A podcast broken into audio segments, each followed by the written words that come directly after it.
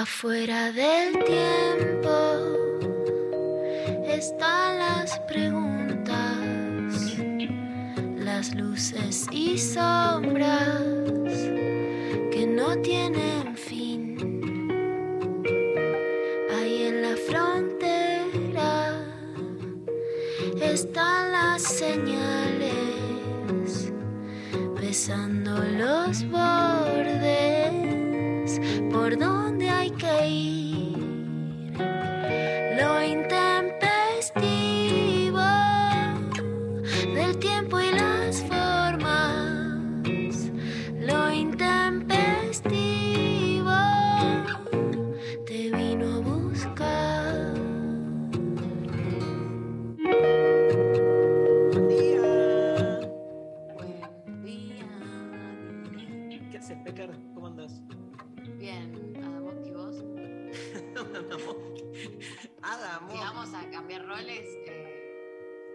hace Rechimusi?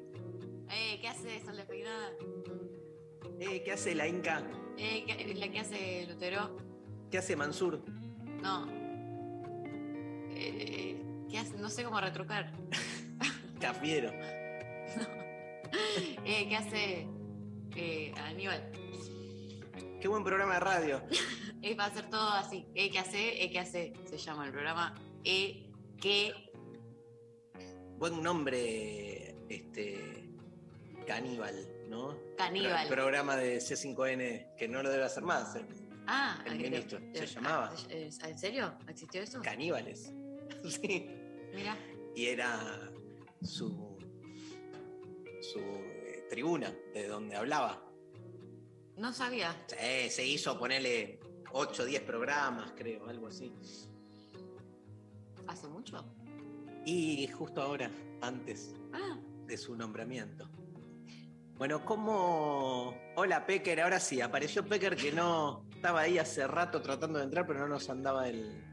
hola, Lula. La Hola Mari, hola Dari, ¿cómo están? ¿Todo bien?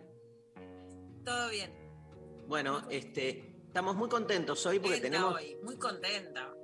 Sí. Muy contentos porque tenemos un programa... Bueno. Sí, acá.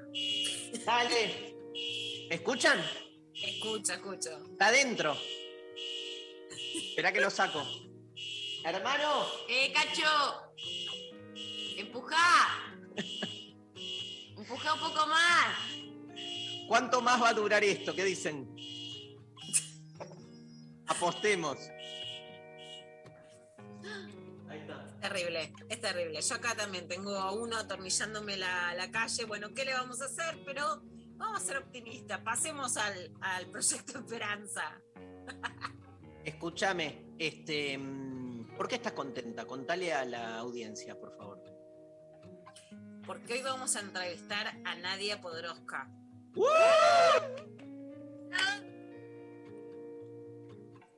No sé si ustedes se dan Lo En principio Nadia es, eh, lee y ve videos de Darío, su mamá es profesora en filosofía, que nos lo contó el año pasado Pablo Malfitano, pero además es hoy la deportista argentina más reconocida, que ha ganado más afuera, que revitalizó el tenis, que Semifinalista, vamos a los resultados. Semifinalista de Roland Garros el año pasado. Increíble. Podés decir lo que quiera, podrán, podrán cortar todas las flores, pero nadie podrá salir semifinalista de Roland Garros. Escuchá. y tener la primavera y salir semif- semifinalista de Roland Garros, te la voy a dire. Obvio, obvio. Bueno, ¿te, estás- ¿tenés preparada la batería de preguntas para Nadia Podoroska? Estoy preparada y estoy emocionada y feliz. Quiero saber algo. Vas a hacer preguntas de técnica de tenis, preguntas sobre su subjetividad, sus lecturas, su vida privada, o preguntas sobre feminismo. Eh, la verdad es que el domingo me la encontré porque fui a ver la Copa Davis. Te cuento, fue de las experiencias más felices de mi vida. Nadia vino y yo se me llenaron los ojos de lágrimas, o sea, como es Nadia, y como que casi, o sea, le pregunté, pero le dije, Nadia, vení, te hago unas preguntas, como que, viste, es como, no puedes aprovechar esta oportunidad, pero además realmente me interesa muchísimo. Me parece súper inteligente, me encanta lo que hace del entrenamiento del budismo zen, Sí. para aceptar la derrota. Realmente me parece muy inteligente lo que está haciendo y cómo, viste, podemos aprender a ganar, pero Está bien, pero aprender- No digamos- responde, es que es un político, Luciana. Se convirtió, ¿no? Tremendo. No responde, no nos responde. Pero Era- aparte, era- como más muy- preguntarle eh, técnica de tenis que otra cosa. eso, lo que quería está, me decirle. corrió María y le contesté. Lo, lo que queremos decirle a, a, a- a los oyentes es que la Pecker juega al tenis. Claro. Y por eso le, o sea, yo le puedo preguntar de técnica de tenis desde mi conocimiento del ping-pong, que es lo más parecido. Entonces, por ejemplo, digamos, nada, un slice. ¿Sabes lo que es un slice? No. Es un slice es cuando la dejas como cortita, ¿no? Este, Pecker. Sí, a mí, o sea, eso, Mari, por supuesto hay mujeres que lo, que lo hacen, por supuesto, pero cuando jugás por jugar, yo, por ejemplo, nunca te haría un slice, porque el slice es para ganarte y que no llegues a la Ah, pelota, para- porque te va a claro. parecer que es larga. Por supuesto, quienes me lo hacen, mi hijo, Benito Cicelo, mi amigo Andrés Fidanza, y después me gozan. Eh, ¡Corre, Pecker! ¡Corre! ¡Truc! Claro, aparte el slice Quiero un Busca- slice, porque, eh, no la viste venir, claro, porque parece Obvio. que va a ser una pelota larga y se queda. y es corta. Pero aparte lo que busca, rozar por el costadito y entonces pasa la red, pero se queda adelante. lo que busca el slice es que te tropieces. Están buscando el- el- el- la situación incómoda, ¿viste? El- Sí, porque es no- bullying. Un slice es bullying. Es bullying en el tenis. Exacto, por eso me lo hacen este, mis machirulines. Ahora, ¿por qué? Porque si vos vas adelante y vas a bolear, eso me encanta. Y ya sabes que es corta. Pero acá es como, y de hecho vos fíjate la diferencia. Vos para jugar al tenis tenés que mirar cómo viene la pelota. En cambio, ¿qué me, qué me enseñó André Fidanza? Para ver si haces slice, tenés que mirar al jugador. Fíjate la diferencia Claro, de lo que no claro, miro porque yo, le ves- no voy a decir todas las mujeres, pero de lo que no estamos acostumbradas a ver Obvio. la cara de cómo te va a jugar, a ver cómo la cómo pone el brazo, no como no solo cómo viene la pelota. Acá nos enseña Pablo González, que sabe de Es- todo, Tiene un magister en. Que dice que estamos confundiendo slice con drop. Bueno, anda, Pablo, es lo mismo, boludo. Es el efecto descendente. O sea, el drop lo, lo, lo, lo lográs con un slice. No entiendo tampoco eh, qué es efecto. de- O sea, no entendí nada. Va entonces. Bueno, no ¿Viste le que- vamos a preguntar a nadie. ¿Viste para que en el tenis Está la opción de No, cortarla y que quede cortita. es eso, es eso, ese eso. es drop. Ese es un drop. Pero el ese cortarla se llama Ah, porque busca un efecto El descendente. slice es de, de- de- de cómo El manipulás sí. eh, la, la raqueta. Paleta, ¿cómo se dice? slice. Raqueta. Raqueta. Yo no tengo ni idea. Escúchame. Una Ma- ignorante total. hablando Te de voy a cosas. Mari, te voy a evangelizar. hablando- No, a mí me reinteresa. Yo voy a ¿El ir. tenis? Sí. Sí. ¿Te acuerdas que intenté una vez No. jugar? Ah, una, eh, hice un par de clases y era un ambiente de, No. que no. Cheto. Sí, muy cheto. Es Pero que ese es el punto, los ambientes no nos pueden sacar la me diversión. sentí excluida. Porque todos tenían su, su, su, equipo, no sé qué. Yo fui con una raquetita ahí y me miraban como, mmm, era carísimo. Pero yo sos- estaba jugando al vole. Pero sos rubia. Daba el physique to roll, pero no me daba eh, todo lo otro. A María le han llegado a decir María Sharapova. Sí, tuve una época donde No, tenés era- que venir, yo directamente te, te llevo, así, directo. la amaba a Yarapó. Sí. Bueno, María Stanriver, no Sharapova, nos va a decir cuál es la consigna del día. Bueno, la consigna del día es eh, conceptual, eh, Abstracta. abstracta, simbólica. No hay. ¡Bravo! Somos tan groses que hoy Somos muy disruptivos. no tenemos consigna, loco. Mira, ¿quién te hace esto Así en la radiofonía, eh? Llamen por teléfono para decir lo que se les cante el orto, básicamente. ¡Bravo! Lo que se te canta el orto, la consigna de la fecha. 1139-398888. Lo que se te canta el orto. Escuchamos sus audios, sus mensajes de lo que se les canta el orto. Ortos cantando. Ortes cantantes. Bueno, arrancamos con música, ¿no? Pero Ay. me equivoqué. Me ¿Nos equivoqué. Ah, no. ¿Qué? No. Eh, me equivoqué porque en vez de abrir el mail de Evangelina Díaz, abrí el de la escuela de mi hijo que dice que este, hoy no viene la profe de inglés. Ah, ok, acaso. Acá está. Qué bueno que también lo, lo vimos. Claro. Menos mal. Igual va a ir igual. Va a ir, el niño va a ir igual y va a estar ahí haciendo su hora libre, que la pasan bárbaro en la escuela. El, el mejor momento es cuando venían a decirte, no vino el profe, la profe de, y todos, ¡eh, hora libre, quilombo! Y te dicen, no, igual dejó tarea. Sí, el- Ma- mandó actividades. Y decís, no, para, no me den actividades. Y ahí se te ponían ahí re gorrudos a fijarse que haga las actividades. Aguanta. Eh, el amor después del amor, disco de Fito Páez de 1982 con invitados como Charlie García, Luis Alberto Spinetta, Andrés Calamaro, Mercedes Sosa, Fabiana Cantilo, Celeste Carballo que cumplió ayer 65 años. Mira, Voy a tomar la ruta 3. Puse mal el año, dice Pablo González. 1992. Dice. ¿No? ¿De qué año es? Bueno, no sé. Desde su lanzamiento, el disco se convirtió en el más vendido de la historia de la música popular argentina con más de 1.100.000 unidades compradas. Yo lo compré. bueno, ¿fuiste uno Sí, de esos? Sí. Mira. Eh, de acuerdo con los datos recogidos por Marcelo Fernández Vitar, volcados en su libro 50 años del rock en Argentina, la placa de Fito agotó 30.000 copias en dos días y 20.000 en una semana. Fito llenó 10 veces el Teatro Gran Rex. Ah, bueno, tranca. A lo largo de todo el 93 realizó 120 shows. En un año, boludo. Un año, no te me dan que uno cada dos y tres días. Un show, dos No. días de paja, otro Sí. show, dos días de paja, otro show. Tremendo. Ah, tenemos un show nuevo, Pecker, ahora te lo cuento en el, en el recreo. Incluidos dos en el Estadio Vélez, en donde los días 24 y 25 de abril casi 85 mil personas pagaron entradas para ir a verlo. Bueno, eh, hablando de tenemos un show nuevo, recordemos que mañana jueves en Avellaneda, en el Teatro Colonial, estamos con la Pecker haciendo Deconstruir el Amor. Uh, Este, la 20, paja, el te amo. El la paja, el te amo y el garche. Mirá cómo me 20, lo sé, ¿eh? 20, 30 horas y este, nos vamos Mira a. cómo te lo digo, Milei habla de tantra, ¿qué te crees? Que yo no voy a hablar de garche, que tengo que esperar a que venga un liberal que me pruebe el aborto para, para que me diga blanco, rojo, negro. A ver, saquen papel y lápiz, dice Novarecio. Saquen papel y lápiz, escuchen. Mirá si me voy a callar ahora de garche. ¿Vas a hablar de Tantra?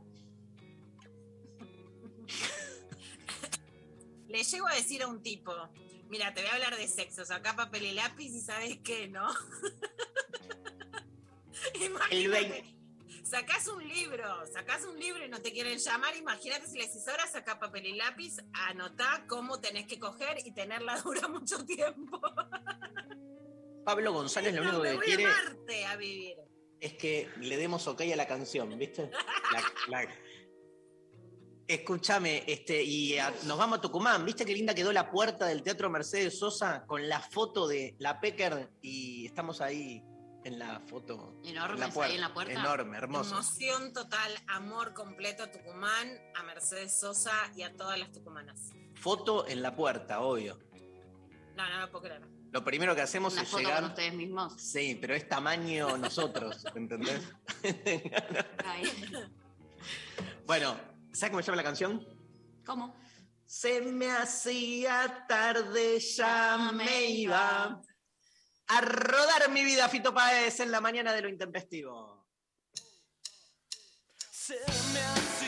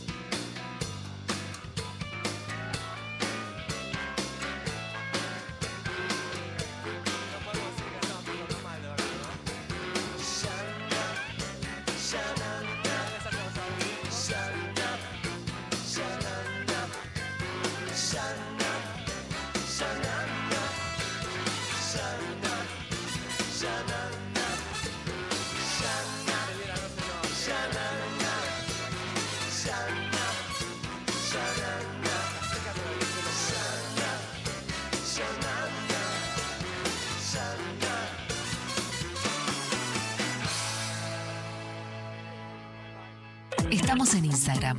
Nacional Rock 937. Y está con nosotros un grande y es Carca. Vamos a recibirlo con un fuerte aplauso a este hermano querido. Buenas noches, hermosos. Si es sábado, ay, joda. Enciendan los parlantes.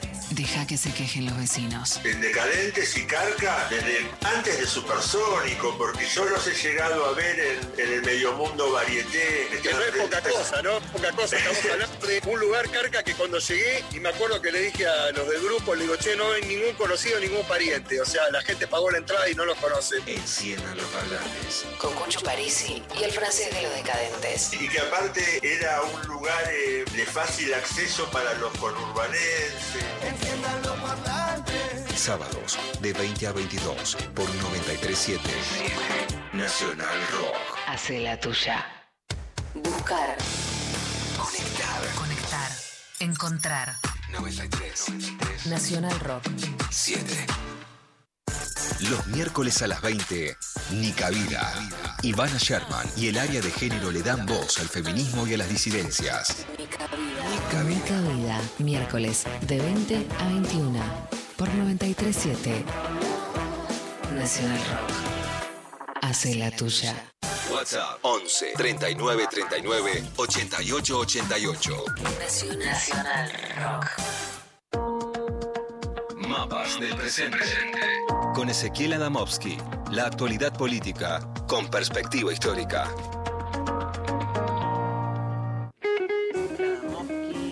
Bienvenido, ¿cómo estás? ¿Qué tal? Muy buenos días, ¿cómo están todos y todas? Acá estamos, este, bueno, no hablamos desde antes de las elecciones, Sí, ¿no? desde antes de las pasó. pero no, no vas a hablar del tema, me imagino. Un poquito sí, un poquito sí, en Ah, verdad, porque traía una, una reflexión con un poco de perspectiva histórica sobre el resultado de las elecciones y sobre el, el sainete más reciente del cambio de gabinete y la recepción de, de los nuevos ministros. Me encanta la rima sainete gabinete, es como, Es ¿es buenísima. pensada, es pensada o es lacaniana?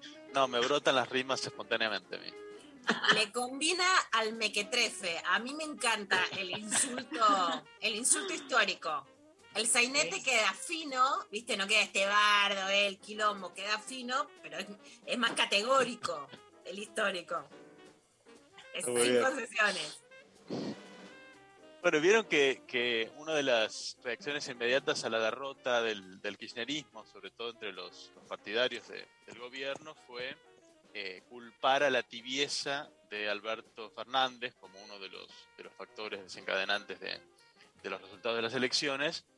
Y luego también una reacción bastante generalizada con la designación del nuevo gabinete de desencanto por lo que se percibe como un giro más este, conservador del gobierno de, de Fernández, ¿no? que causó bronca bastante entre, tanto entre los propios como entre los, los ajenos.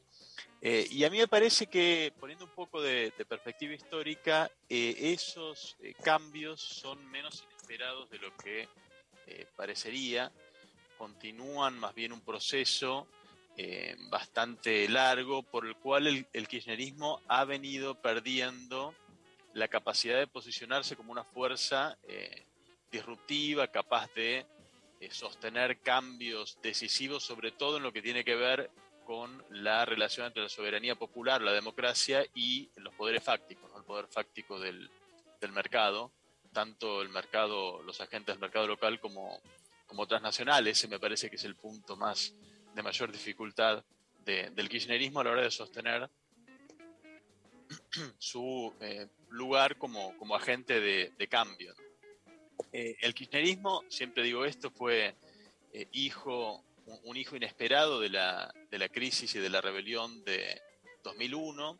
Y de alguna manera también me parece a mí que el destino político, la suerte del kirchnerismo está atada a los efectos de largo plazo que supo tener la rebelión de 2001 en la política argentina. Hay algo que uno suele pasar por alto, que buena parte de los cambios más profundos que trajo en el terreno económico el kirchnerismo fueron anticipados o de alguna manera eh, empujados por la propia eh, rebelión. ¿no? Fue la rebelión la que volvió inaplicables los programas ortodoxos que se venían eh, aplicando hasta entonces. fue la rebelión la que eh, impulsó a un aumento del gasto social sin precedentes, que lo hizo Eduardo Dualde antes de, de la llegada de los, de los Kirchner, las bases fiscales que permitieron ese aumento del gasto social, que fueron la moratoria de la deuda externa y la, eh, la vuelta de las retenciones, también fueron impuestas por el escenario de la, de la rebelión y anteriores a, a los Kirchner. Y es impensable esa renegociación de la deuda externa que encaró Néstor Kirchner eh, y que consiguió una quita tan considerable sin tener en cuenta bueno, el efecto eh, de, de demostración o de temor que generó que este país vivió un año entero o, o, incluso más, recuerdan ustedes, con las ventanas de los bancos tabicadas porque la gente los atacaba uh -huh. todo el tiempo culpándolos de lo que, de lo que estaba pasando. ¿no? De alguna manera fue esa amenaza de la movilización social, la gente en las calles, el saqueo, el piquete, las, las asambleas, fue esa amenaza lo que abrió eh, un espacio político para impulsar el tipo de medidas eh, que luego eh, impulsó el kirchnerismo. Fue la rebelión la que abrió ese espacio que ocupó ese fenómeno político nuevo, inesperado, que, que fue el kirchnerismo. Que sin embargo trazó o tejió con esa rebelión una, un vínculo más bien eh, ambivalente, porque el kirchnerismo eh, desde eh, de entrada trató de estar en sintonía con las demandas de cambio de, de 2001, con esos reclamos, trató de canalizarlos a través del Estado, darles un lugar estatal, y en buena medida los mayores éxitos, diría, del kirchnerismo fueron aquellos momentos en los cuales logró sintonizar con esa demanda de, de cambio e impulsar medidas profundas, pero al mismo tiempo también desde muy temprano eh, Néstor Kirchner buscó más bien desmovilizar a los movimientos sociales que habían ocupado eh, la escena en el 2001 y canalizar esa energía política a través de las instituciones eh, representativas.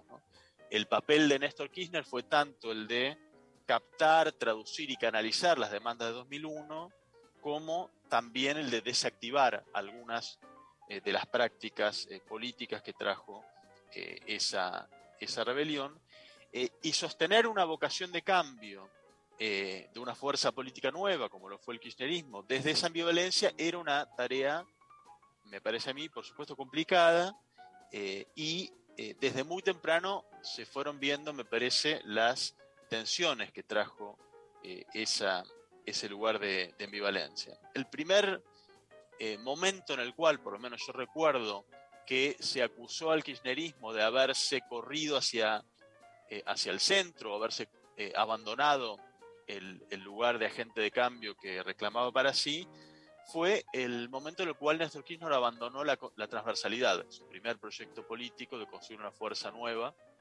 eh, que superara al peronismo. ¿no? El momento en el cual Néstor Kirchner vuelve a apoyarse en la seguridad que le brindaba el, el aparato del, del, PJ, ahí hubo una decisión estratégica que, bueno, equivocada o no, uno puede discutir si, si estuvo bien o, no, eludía la oportunidad o la posibilidad de motorizar cambios más profundos. Y hay mucho de la desazón que en, en sectores del kirchnerismo genera la designación de Mansur hoy, que es comparable a la desazón que produjo en ese momento el regreso de alianzas entre el kirchnerismo y figuras como Aldo Rico o Raúl Otacé, que, en su momento también generaron un clima bastante parecido entre, la, entre las bases de, del kirchnerismo. Eh, algo un poco inesperado en, en 2009 fue que después de la crisis del campo, cuando todos esperábamos, y acá me, me incluyo, que el kirchnerismo se corriese a la derecha para salir de esa situación de, impasse en la que estaba, pasó lo, contrario. Ese fue el momento en el cual eh, Cristina Kirchner impulsó algunas de las medidas económicas más eh, disruptivas respecto del orden eh, económico eh, heredado, ¿no? Fue el momento de la asignación universal por hijo, la recuperación del control de aerolíneas argentinas e IPF, uh -huh. el fin de las AFJP, digamos, fue el momento en el cual hubo medidas más radicalmente contrarias a los intereses de los, los sectores económicos, acompañadas de toda esa retórica eh, que, asumió el kirchnerismo entonces, neocamporista, digamos, ¿no? de referencia a los años 70, referencia al momento cámpora, eh, de ataque a las corporaciones, a los gorilas, a las onceras, ¿no? todo ese vocabulario que parecía retomar el de los años 70, fue ese el momento, diría yo, en el que el kirchnerismo logró enamorar más a su militancia. Fue el momento en el cual se acercaron jóvenes bastante masivamente al kirchnerismo con o, detrás de esa promesa de, de cambio. eh, y es el momento en el cual, me parece a mí, el kirchnerismo tuvo sus mayor- mayores logros eh, eh, políticos.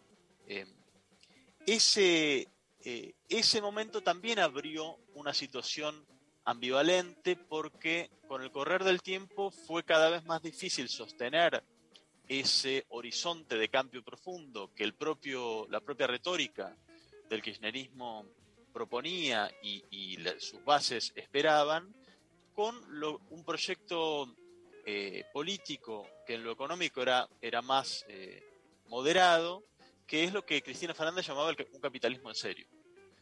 Eh, la apelación o el recuerdo de los 70 invitaba a imaginar el avance hacia alguna forma de socialismo, como se soñaba en esos años. Sin embargo, el proyecto era el de un capitalismo en serio y en el final de los años de Cristina Kirchner, esa, eh, ese desacople entre el proyecto y las medidas eh, reales que eh, en lo económico se estaban tomando, y, ese discurso se volvió un lastre, eh, y, que esa ambivalencia decantaba hacia un corrimiento hacia la moderación, hacia el centro, se volvió claro cuando en 2015 el kirchnerismo eh, eh, tuvo como candidato a Daniel Scioli, que para decirlo suavemente, digamos, una persona eh, de la cual no se podía esperar menos tibieza que la que uno esperaría de, Alberto Fernández, ¿no? por decirlo muy suavemente.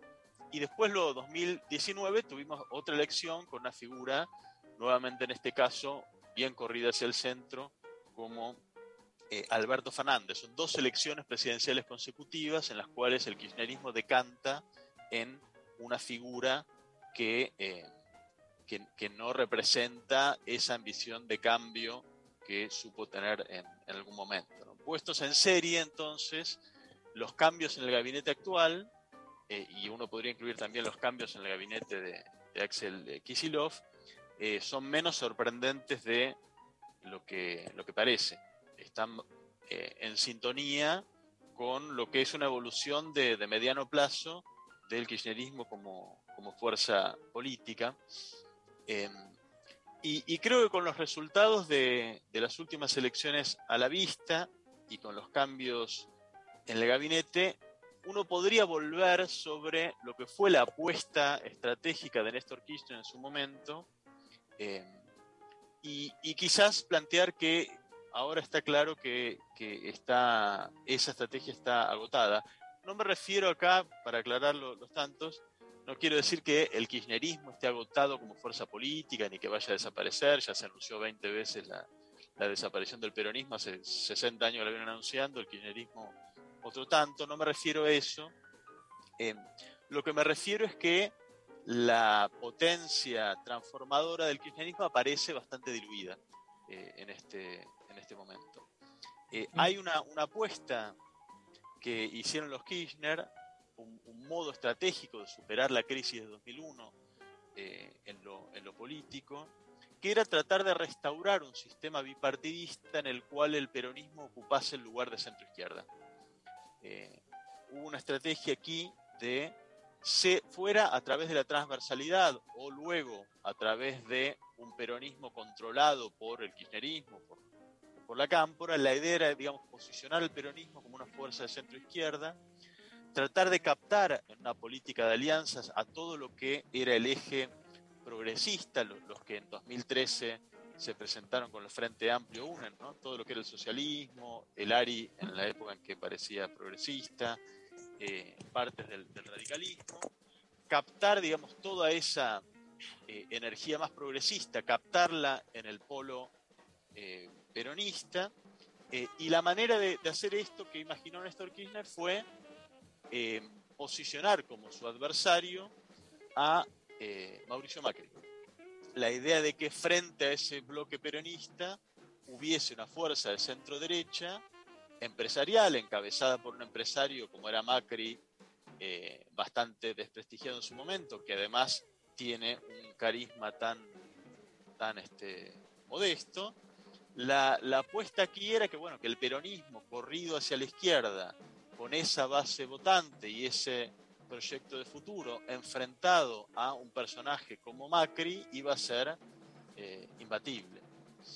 Eh, y me parece que esa es la apuesta que hoy podemos decir que está, aparece bien eh, diluida, diría más, una apuesta que salió mal, por dos motivos. Uno que es más obvio, que es que Macri ganó las elecciones en eh, 2015, eh, y, y además, peor aún, a pesar del desastre inapelable que fue su, su gobierno, dejó un partido nuevo como el PRO, un partido patronal, empresarial, de derecha, ideológico, lo dejó bastante bien parado, con una porción del electorado bien, bien importante y en condiciones de volver al poder en cualquier momento. Y con Eh, la, es- perdón, eh, ese, y con la construcción, que me parece lo más eh, problemático, de un imaginario de, de que merecen otra oportunidad. ¿no? Hay, hay una idea de que no fue, eh, los cuatro años fueron poco, fueron este, bloqueados, fueron saboteados. Me parece que ha- se ha logrado eh, instalar ese discurso de que, digamos, la opción de centro derecha así más liberal en la Argentina nunca tuvo su opción, ¿no? Me parece que eso es lo más difícil de, sobre todo para el campo progresista, de, de confrontar ahí. Eh, el sentido común eh, vira cada vez más hacia ese lado. Sí, además esa es mi- no, mi es, sensación. no es solo un discurso, sino que está apoyado en un 30-40% de los votos, ¿no? que, es, que es realmente un montón. Eh, eh, eso eh, me parece es uno de los, de los eh, puntos que, que permiten decir que esa apuesta salió mal, pero hay otro que es quizás más menos visible, pero, pero más importante, que es que el propio kirchnerismo se fue corriendo cada vez más hacia el, el centro del arco eh, político.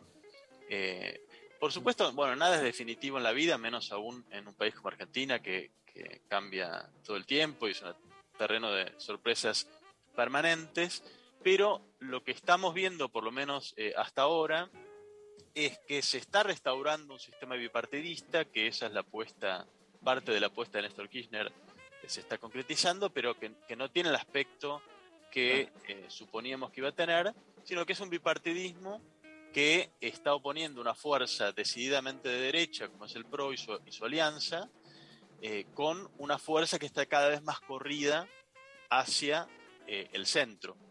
Eh, a veces a pesar suyo o a pesar de algunos de sus dirigentes, pero cada vez más por la fuerza de la propia dinámica política corrida hacia el centro, lo cual nos da como parecido al de los países eh, serios, entre comillas, ¿no? el de los países del norte. Un bipartidismo donde la opción es, eh, con, con mucha suerte, entre un partido de derecha y uno de centro, o Claro. muchas veces entre un partido de derecha y uno de centro derecha. ¿no?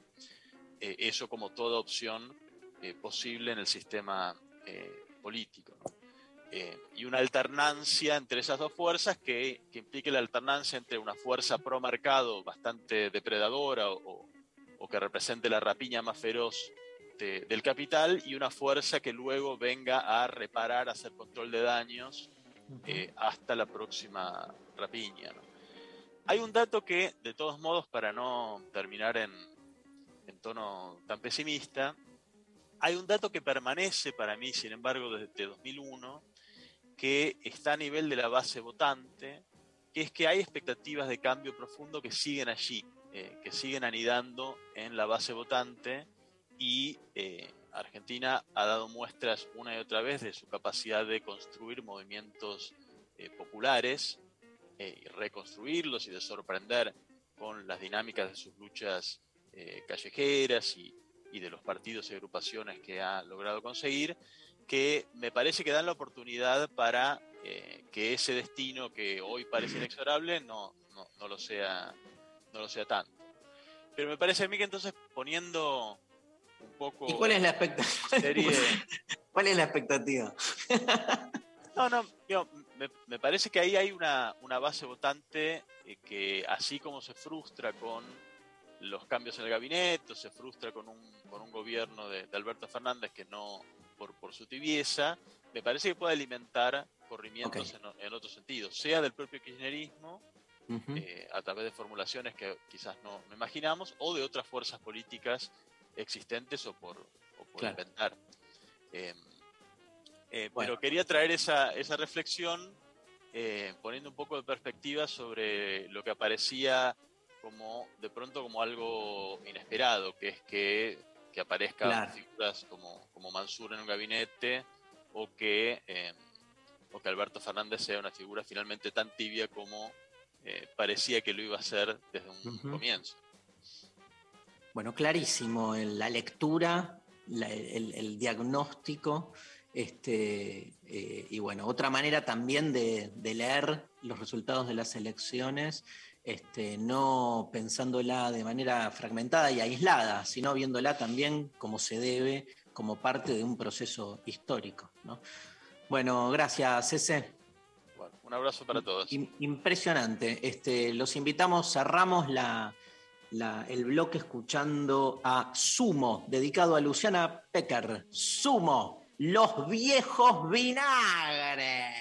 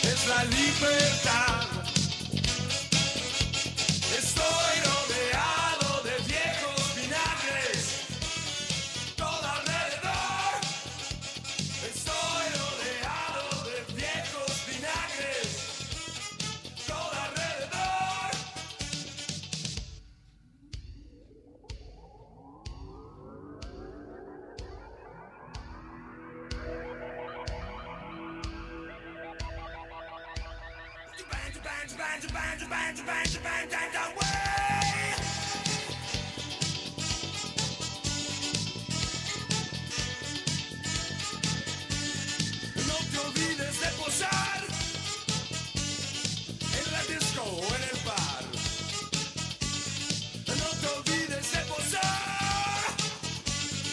en la disco en el bar.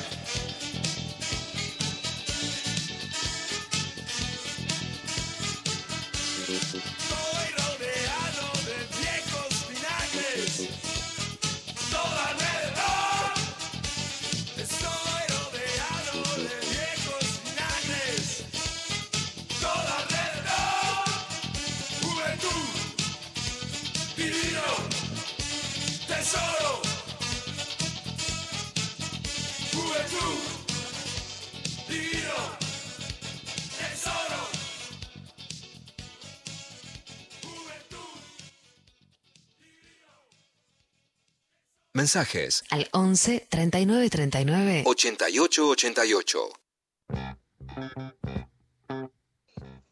Hola, buenos días. No confundir slice con drop shot, que me es me, que me parece lo que están hablando. Ya que están, hagamos un consultorio. Me salió una llaguita en la lengua y no sé de qué es. ¿Alguien sabe de qué es? Que puede ser, tipo, tengo que comer mejor, me parece. Sé, lo que se me cantó el orto fue básicamente esta pregunta.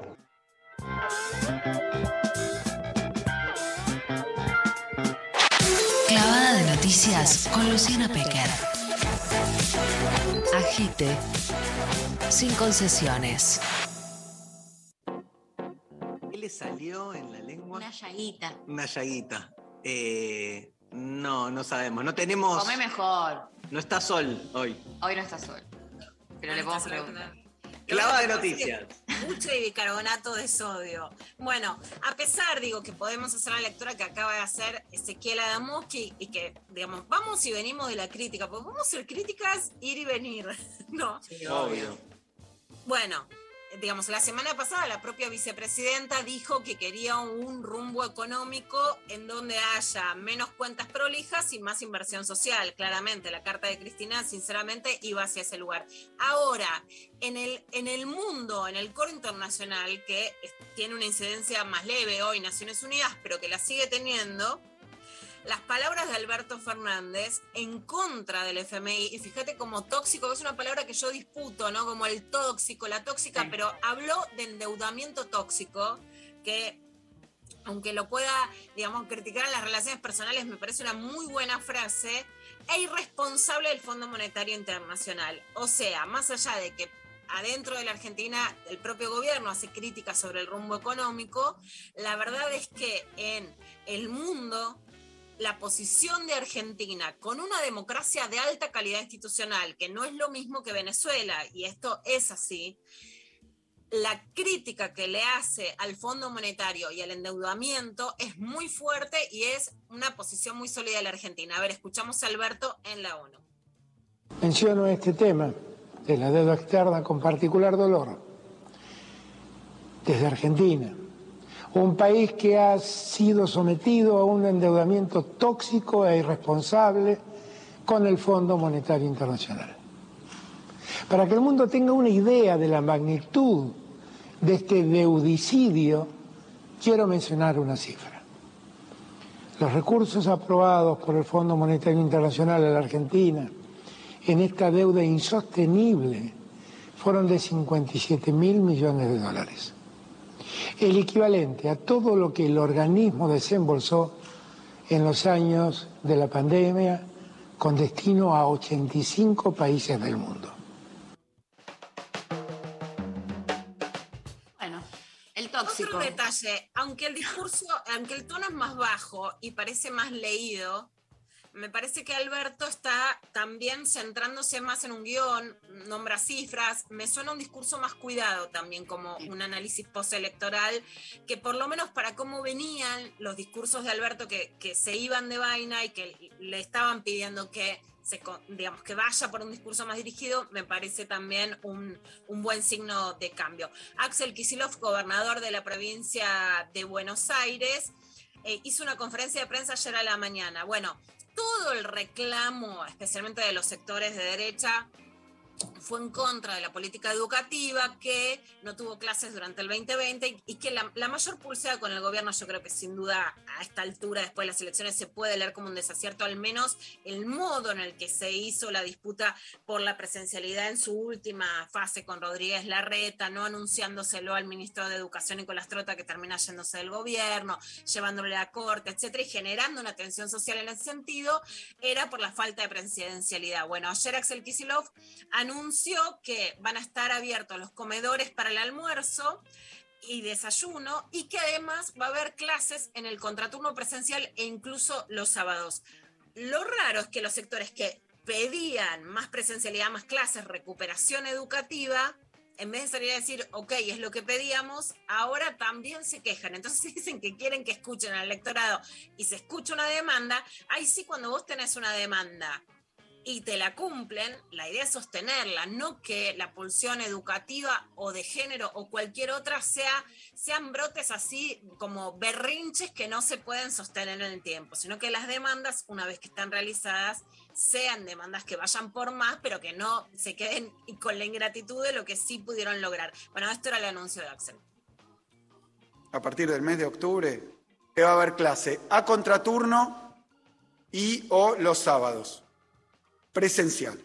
Es decir, sobre la presencialidad que ya es completa en toda la provincia de Buenos Aires, adicionamos un refuerzo eh, para aquellos que han tenido mayores dificultades, pero también para afianzar contenidos de todos los chicos y chicas de la provincia.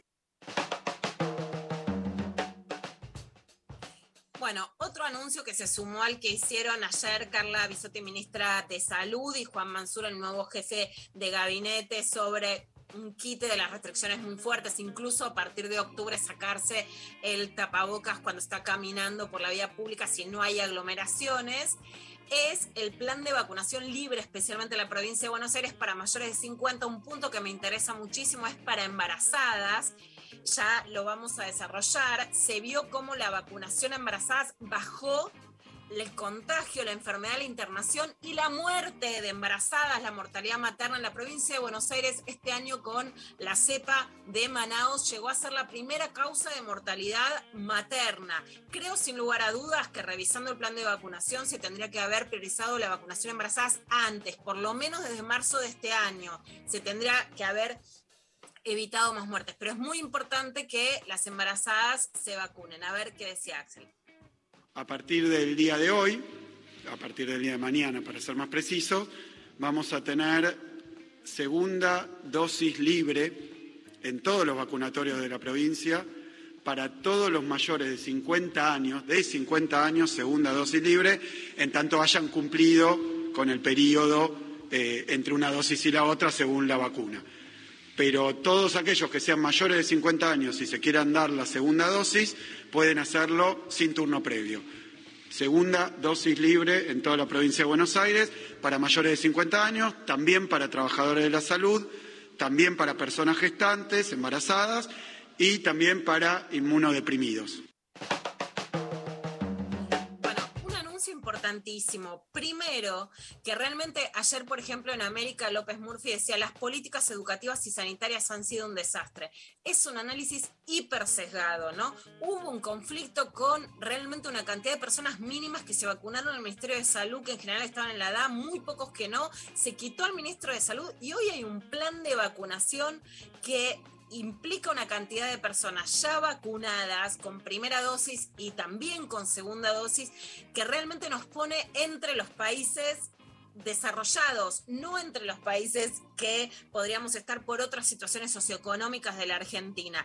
Y las restricciones que se quitaron ayer, si bien por supuesto que tienen que ver con un clima electoral, pero también con un clima electoral que te dice, bueno, quiero presencialidad en las escuelas, quiero bajar las restricciones, quiero recuperación económica, y se lea algo de eso, es claro, pero también que con la garantía de las segundas dosis a las que se está llegando para octubre, vos podés tener más casos, pero menos muertes. Y eso es sustancial. La verdad es que no reconocer la efectividad del plan de vacunación y la cantidad de vacunas que han ingresado a la Argentina de diferentes laboratorios, desde la Pfizer hasta la Sputnik, forma parte también de una ingratitud y es muy difícil pensar qué otras coaliciones podrían haber dado la misma cantidad de vacunas en el mismo tiempo las críticas en este programa las hacemos todas. Ahora, si no se reconoce la efectividad del plan de vacunación y que podemos llegar a menos restricciones, no porque se terminó la pandemia, sino porque hay una capa tan alta de la población vacunada, también no tenés de dónde avanzar, donde decir, bueno, esto estuvo bien, ¿no? Si no podés decir nada de lo que estuvo bien, cae en disvalor lo que sí podés decir que estuvo o que está mal, ¿no? Y el plan de vacunación me parece un eje muy claro que hay que reconocer. A la provincia de Buenos Aires en particular, le quiero reconocer que es la que más peleó por la vacunación a embarazadas, ¿no? Incluso en tensión con, con, el Ministerio de Salud de la Nación, tenían razón bajo la muerte de las embarazadas y una de las funcionarias claves, que también es importante cuando criticamos y lo hago en mi caso, por ejemplo, la designación de Mansur por sus políticas antiderechos, pero poder avalar a quienes defienden la vida de las mujeres. En este caso, Sabrina Balaña, directora provincial de Equidad de Género en Salud del Ministerio de Salud de la provincia de Buenos Aires. Acuérdense de este nombre, Sabrina Balaña. ¿Quiénes pelearon para que no se mueran mujeres embarazadas de COVID en la Argentina? Sabrina. Y así anuncia la vacunación libre para embarazadas en la provincia de Buenos Aires de la segunda dosis. Realmente hemos visto el impacto que tiene la campaña de vacunación en la salud de las personas, particularmente en las personas con mayor riesgo, como las personas embarazadas, las personas mayores de 50 años, 60 años, las personas, los trabajadores de la salud. Así que la verdad que es importante poder fortalecer que las personas se enteren que pueden ir sin turno a vacunarse con segunda dosis en estos grupos y hemos visto cómo eso reduce la cantidad de casos, reduce la cantidad de casos graves y de internación y reduce las muertes. Así que convocarlos a todos y a todas las que estén dentro de estos grupos para que se acerquen a vacunarse. Bueno, muy importante la convocatoria. Hablamos este año con Julián Mengolini. Es increíble que los medios no difunden la vacunación a embarazadas escrito y casi no se dice. Cuando Axel hace este anuncio, te dicen personas de 50 años y queda ahí, o sea, casi, la verdad, no se difunde. Y este año murió una chica de 18 años de un embarazo adolescente por la cepa Manaos. Entonces, que ahora haya vacunas, que se vacunen, que no solo se vacunen con la primera, sino con la segunda dosis las embarazadas, es muy importante difundirlo y también decir, por supuesto, lo que está bien y difundirlo para que vayan y se vacunen, porque ya no estamos en la era en la que nos faltan vacunas, ¿no? En la era de la pandemia, sino en la era que hay que comunicar para que la gente vaya y se vacune, porque hoy hay gente que no va. Bueno, Elizabeth Gómez Alcorta, ministra de Mujeres, Géneros y Diversidad, dio una declaración importante ayer en la M750. ¿Por qué? Porque, por supuesto, no solamente genera un cuestionamiento que Juan Mansur, gobernador de Tucumán, que ahora deja la provincia, asume como jefe de gabinete, haya tenido una postura que fue digamos, muy criticada, pero además a la que Elizabeth Gómez Alcorta, en su rol de abogada feminista, le hace una denuncia cuando obligan a una niña de 11 años a parir, que en ese caso fue a tener una cesárea cuando había pedido un aborto. Es un caso emblemático y terrible en la Argentina. También conté en la nota que escribí sobre Infobae, que no sé si les queda claro, puso un paso atrás, o sea, por supuesto que somos críticas con ese, con ese giro del gabinete, que durante la gestión de Paula Ferro en programa de salud sexual y procreación responsable, cuando él era ministro de Salud, no quiso darle el estatus de, eh, de al protocolo para atender los abortos no punibles, el dictamen de que ese era un decreto ministerial al protocolo de abortos no punibles. Igual se aplicaba, pero él tuvo esas posiciones reacias. Ahora, lo que cuenta Elizabeth es que en Tucumán se reunieron dos veces cuando ella era ministra, firmaron acuerdos, o sea, una sigue gestionando con las personas a las que critica y reafirma que lo denunció en ese momento y lo podría seguir denunciando. Ahora, por ejemplo, ayer y lo contábamos, Carlos Pagni dice que renuncia Elizabeth Gómez Alcorta. Bueno, la posición tiene que ser absolutamente contraria. No solo que, que no renuncie, la mujer que está y la que se animó a denunciar a Mansur, sino que quede fortalecida, porque acá el gran problema no es solo criticar lo que está mal, sino fortalecer a las mujeres que dentro del gobierno están gobernando y peleando para que haya paridad, para que haya políticas de género. Y entonces la, única acción no tiene que ser criticar, ¿no? Porque la Argentina tiene una gran pulsión de indignómetro. No es solo criticar a Mansur, sino es fortalecer a las mujeres que, que tengan más poder para la pulseada interna. Esto decía Elizabeth. Eh, en, este, en estos 20 meses, 19 meses de gestión, he estado en la provincia de Tucumán en dos oportunidades, si no me equivoco. Eh, las dos estuve reunida por, digamos, por agenda institucional eh, con Mansur, el, contacto ha sido cordial. Eh, eso no negaba efectivamente lo que, lo que se sabe, que yo en marzo del 2019 hice una denuncia eh, para que se investigue las responsabilidades de todos y de todas quienes habían obstaculizado una ILE, un hecho tremendo, que creo que además es, todo el mundo se acuerda de ese hecho por lo tremendo, por lo grave eh, que fue.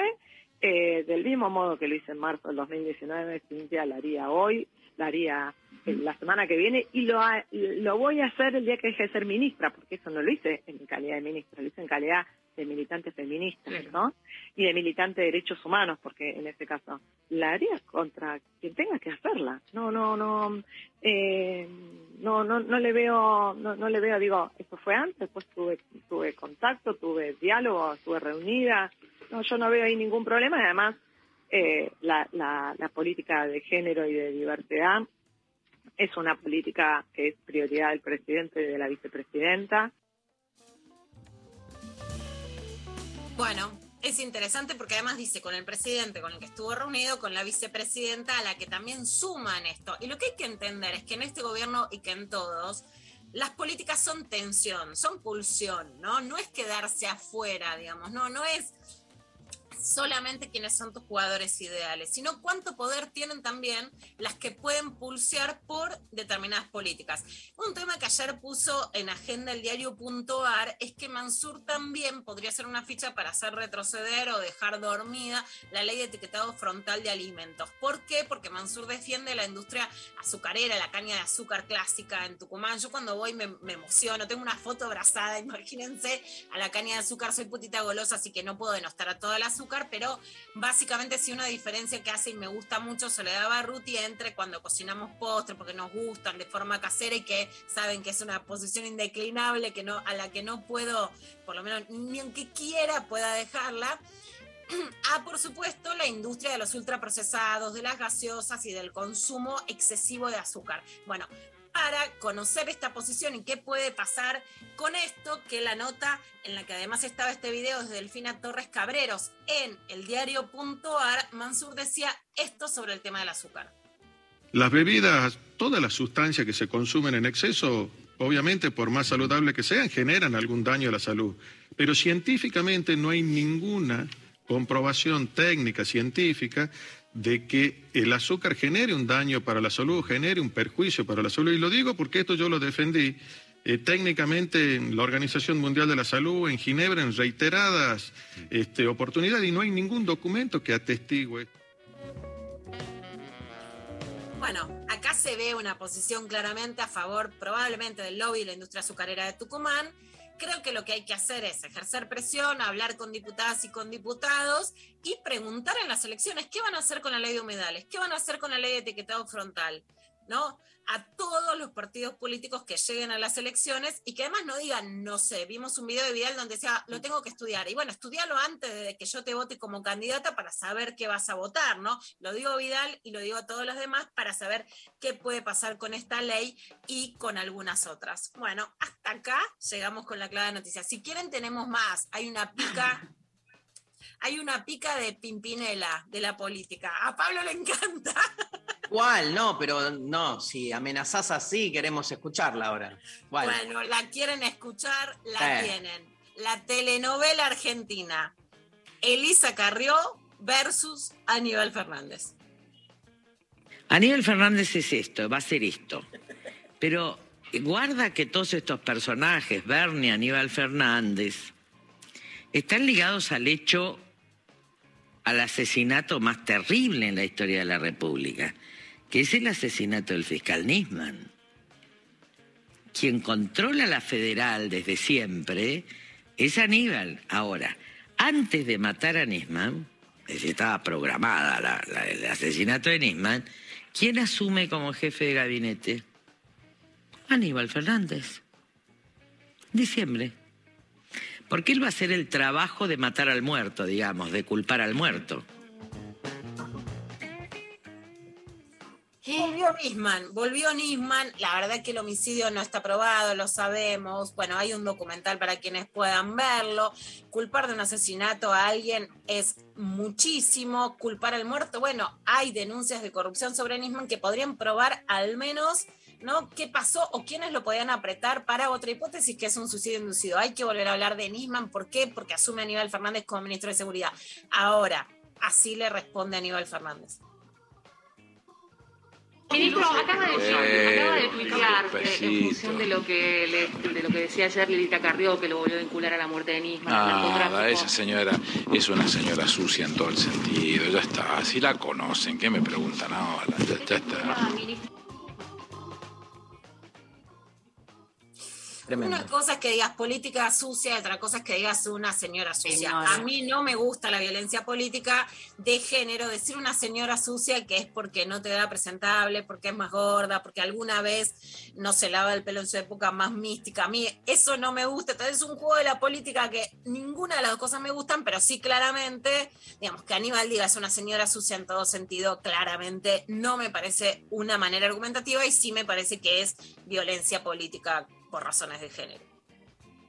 Vamos a escuchar unos audios de los oyentes. A ver, por favor.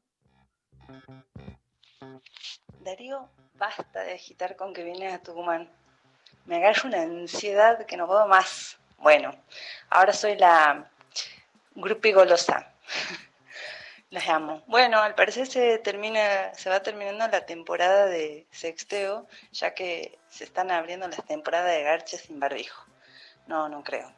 Les mando un beso y les espero en Tucumán. Ah, Qué qué lindo. grosa. Qué hermoso. Qué hermoso. Qué ganas de ir. Gran audio. Me encantó Gran todo. audio. Yo dije todo eso y tengo una foto a los 20 años abrazada a una caña de azúcar en una cobertura en Tucumán, pero abrazada, ¿viste? Como, te amo, amo. Hay, o- hay otro audio, a ver. Buenos días, intempestives, ¿cómo les va? Aquí les saluda Batsy Billy. Y ya que hoy es tema libre, quisiera compartir con ustedes y con la audiencia que es un gran momento para poner a germinar nuestras semillas, para prepararnos para un abril muy lindo, que si se viene un fin del mundo, nosotros vamos a estar tranquilos. Les mando un beso grande, en especial a la Pecker, que tengan una hermosa semana. Ah, amo cuando le mandan saludos, especialmente a la Pecker. Epa. Bueno. Buena. Bueno. Buenas. Yo no sé nada, saco papel y lápiz y enséñame a plantar la semillita que me quedo tranquilita. A ver, y de otra manera, de otra manera. Otra versión de, de la Pecker. ¿La, la pecker sometida te gusta? ¿O la Y la pecker de- La, la de recién que fue. como la pecker mm, Ingenua. así, naif, maestra? Naif. Claro. No, la, la Lucky Luciana quiero yo. Dale, chabón. Lo que Luciana vení, ¿sabes qué? Tranquilita, yo no me quiero tranquilizar nada. Acá no dijo la compañera tucumana que se acabó el sexteo. A ver, vení los papeles, la plantita entera la quiero yo. No nos calmamos nada. Se viene Nadia Podoroska en lo intempestivo. Nos vamos a escuchar un poco de música. Para mí el mejor disco, no sé para vos, este, González, de YouTube, claramente es Achtung Baby. Y de ese disco, ¿sí? Comenzó como una improvisación el tema que vamos a escuchar ahora en la que Bono, DH y el baji... Ah, no, de Joshua Tree para Pablo. Me cago. Este, y el bajista, ah, yo soy más de los 90, él es más de los 80.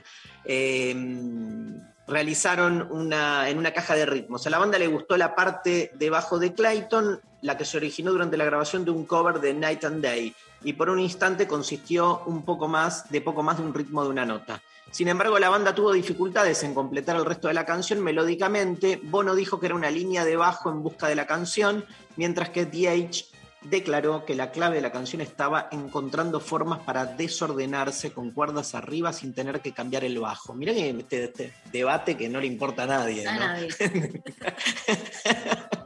A Pablo sí. A Pablo sí, por eso, por eso lo leemos. La letra de la canción trata de un hombre viviendo sin, esto sí, sin romance, que estuvo en línea con un título propuesto para el álbum, Fear of Woman, Miedo de Mujer. Varios versos diferentes fueron escritos, pero D.H. prefirió aquellos con el sentimiento de canción de cuna, como Johnny, Take a Walk with Your Sister in the Moon.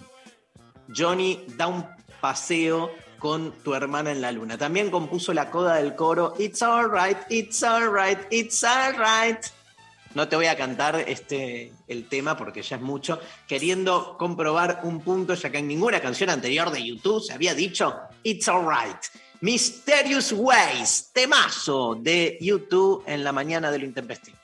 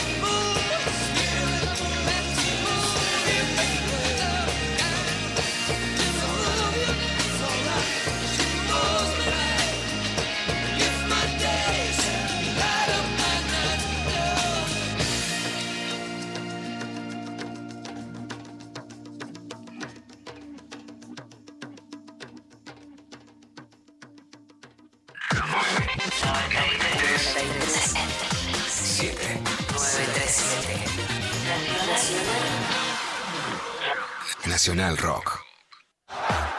El fútbol femenino está en Nacional Rock. La selección argentina de fútbol femenino se enfrentó a Brasil por fecha FIFA en un superclásico amistoso sudamericano sin precedentes. Mira cómo lo va a buscar también Florencia Bonsegundo, sola con Leticia Florencia Bonsegundo. Lo viviste en vivo por Nacional Rock. Ese era el gol que esperábamos de Florencia Bonsegundo. Y retransmitido por más de 10 emisoras de todo el país. Cada una de las emisoras que a partir de esta tarde también entran en la historia de la República Argentina y de la transmisión por Radio Nacional. El porque fútbol femenino está en Nacional Rock. Estamos en Facebook. Nacional Rock 937. Hola, ¿qué tal? Divertirse a la tarde está asegurado. Hola, ¿qué tal? El mundo está separado en territorios dominados por los laboratorios. Los habitantes vacunados fueron destinados a sectores donde comenzaron una nueva vida. Lunes a viernes de 13 a 16. Calu Bonfante, Diego Ripoll, Nati Calurias. Ay, Nati, está lleno el boliche hoy. Qué bueno. Muy, muy lleno para mi gusto. ¿Por qué no preguntás por este DJ que vinimos a ver, Carla? Sí, cierto, tenés razón. Hola, hola, ¿qué tal? Hola, ¿qué tal? Oh, bueno programa que me gusta, me gusta mucho. Hola, ¿qué tal? Eso escucho acá, pero copaba. Sí, ¿le gustaba el programa? Mirá Ah, qué ya no escucho, ahora acá no, so- no, No se escucha más, no qué bien. ¿Viste, Nati? Hola. Hola. Por 937. Hola. Hola, ¿qué tal? Nacional Rock. Hace la tuya. Quiero arreglar todo lo que hice mal. Solo más música. Dibuja tu estado de música.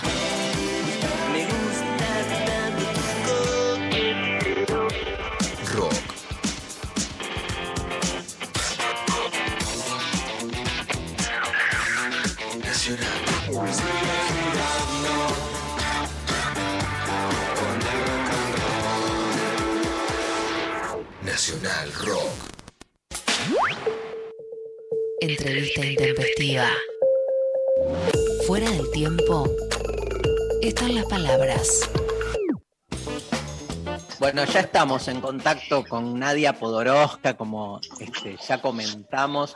La estamos viendo ahí, este, recién salida del entrenamiento. Yo no puedo creer, ¿a qué hora empezaste a entrenar? A las 8 de la mañana. Hola, Nadia. Buen día, Darío. Buen día, Lu. ¿Cómo andan? Eh, sí, hoy a las, a las 9. Yo no soy. Pero a las 9 de la mañana ya estás, digamos, con el cuerpo a full, yendo de acá para allá. Yo no puedo creer, yo necesito dos, tres horas para despertar los músculos. Hablarte puedo hablar a las... Yo daba clases, Nadia, a las 7 de la mañana, imagínate. 7 y 5 ya estaba tú, tú, tú, tú. Pero cuando me imagino a esa misma hora pegándole a la raqueta, este, me es absolutamente imposible. Este, así que bueno, nada, eso, felicitaciones, primero y principal, por darle ese lugar al cuerpo, al entrenamiento. ¿Cómo lo llevas eso? ¿Sos de, de mañanera? Sí, bueno, pasa que bueno, estoy acostumbrada a, a- a hacer esto desde muy chiquita. Yo juego al tenis desde los cinco años, empecé de gimnasia deportiva desde que tengo dos, así que no, no me imagino una vida sin, sin deporte, sin estar activa, e, e incluso me ha pasado épocas que, que por diferentes motivos no puedo entrenar y me siento mal, o sea, me- hasta me llego a deprimir, entonces eh, generalmente Tremendo. digo eso, que soy como una, una adicta a- al deporte, a lo que te genera, Eh, así que sin deporte no, creo que no puedo vivir, me volvería loca. Ta- Estamos hablando con una jugadora profesional que llegó a la semifinal de Roland Garros, este, la estrella argentina del tenis femenino. Este, la verdad que emocionadísimos con Luciana de tenerte acá y de que te este, hayas aceptado la invitación. Yo te voy a hacer preguntas que siempre me hago y voy a aprovechar tu buena onda. Este, es una pregunta, porque además sé de tu pasión por la filosofía y de tu, este, nada, de tu también hospitalidad con ciertas formas del pensar. Pero te quiero preguntar esto, cuando estás jugando el partido, ¿estás 100% pendiente o se te cuelan pensamientos raros? Viste, llega el pelotazo y vos de repente te fuiste con la mente a un lugar así como más existencial, abstracto, o sos una maquinita que está ahí poniendo todo en función del partido. Sí, es que bueno, ahí está, hay un, gran tema que tengo, que, que por un lado me, encanta la, filosofía y el, analizar, el, pensar, o sea, creo que de, parte de, de mi familia me viene un poco toda esa eh, ese interés, pero a la vez practico un deporte que tenemos que tomar decisiones en, en milésimas de segundo y muchísimas decisiones, entonces tampoco tenés lugar a, a pensar y a analizar tanto, ¿no? Entonces es un poco lograr ese equilibrio entre saber lo que estás haciendo, pero a la vez hacerlo de una manera muy práctica. Entonces, eh, yo tra- trabajo e- el aspecto mental eh, para eso, para poder eh, no pensar tanto, digamos, funcionar más de, de manera automática. Es- Pero no podés, no es- podés. Es, muy interesante. No podés, o sí. Y por momentos sí, sí, sí, por momentos sí se puede. Por momentos se va a la cabeza, pero bueno, ahí también hay todo un trabajo de, conciencia de poder darse cuenta cuánto, cuándo se te va la cabeza y volver al, Sí. al, al- al hacer, ¿no? Al pensamiento práctico de, bueno, tengo que hacer esto. punto. Pero digo, No una cosa, más. que, una cosa es que se te vaya a la cabeza en estoy perdiendo el partido, o no sé, o estoy esperando un llamado de alguien que no me llamó, yo qué sé. Y otra cosa es que se te vaya a la cabeza, por eso mi pregunta es, ¿qué estoy haciendo acá? Digamos, la pregunta Claro. más filosófica, ¿viste? Porque este, conociéndote me imagino que te deben haber invadido. Semifinal de Roland Garros. Hay 30 millones de personas mirando el partido, mirando cada músculo de tu brazo, digamos. Sí, sí, obviamente que e- esos pensamientos se, se me vienen, pero más estando fuera de la cancha, dentro de la cancha, eh, por suerte no, pues tengo ese, ese entrenamiento, como decía antes, de decir, bueno, ¿qué tengo que, que hacer ahora? Afuera, sí, el, el, el- el- ¿qué, qué haría si, si, si no jugase al tenis o, o- o por momentos de, de- de decir, ¿para qué estoy haciendo esto? ¿Por, ¿Para qué voy a entrenar todos los días? ¿O por qué? Total. Eh, todo, todo ese tipo de, de pensamientos que, bueno, a veces también me cuesta pensarme sin, sin el tenis. Ahí, ahí le abro a, a- a la Pecker, que es fanática tuya, pero te quiero hacer esta pregunta como bilardista que soy yo. Cuando perdés, ¿por qué se pierde? ¿Se pierde porque el adversario es mejor o porque una jugó por debajo de lo que puede?